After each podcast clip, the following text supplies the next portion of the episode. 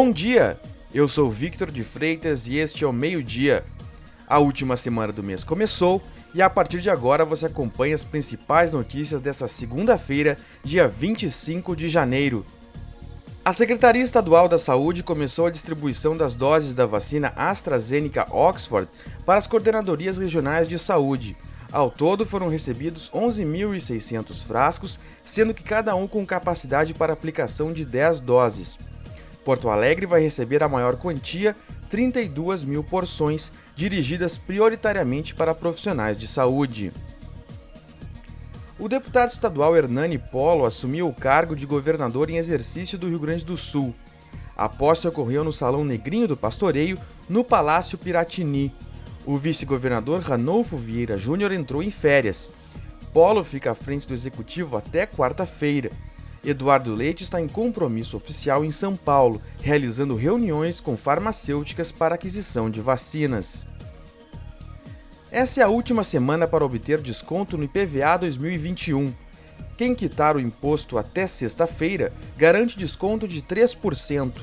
Também há descontos para bom motorista e bom cidadão. O total de benefícios pode chegar a aproximadamente 22%. Essa semana também é a última para aqueles que optaram por parcelar pagarem a primeira parcela. Para parcelar, é obrigatório o pagamento em três vezes dentro dos prazos estipulados. Os candidatos que não puderam realizar o Enem podem, a partir de hoje, solicitar a reaplicação da prova.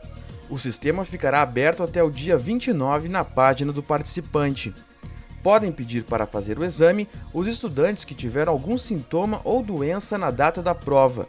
Esta deve ser comprovada com algum documento.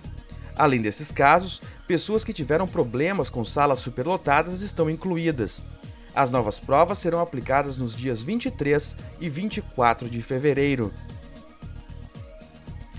A segunda-feira começou com sol no Rio Grande do Sul, mas a partir do final da tarde e início da noite, podem ocorrer pancadas de chuva principalmente na metade norte do estado. São chuvas típicas de verão e que não afastam o calor.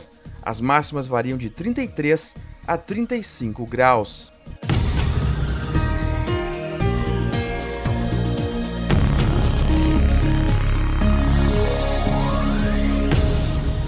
Para saber mais, acesse agora.rs.com.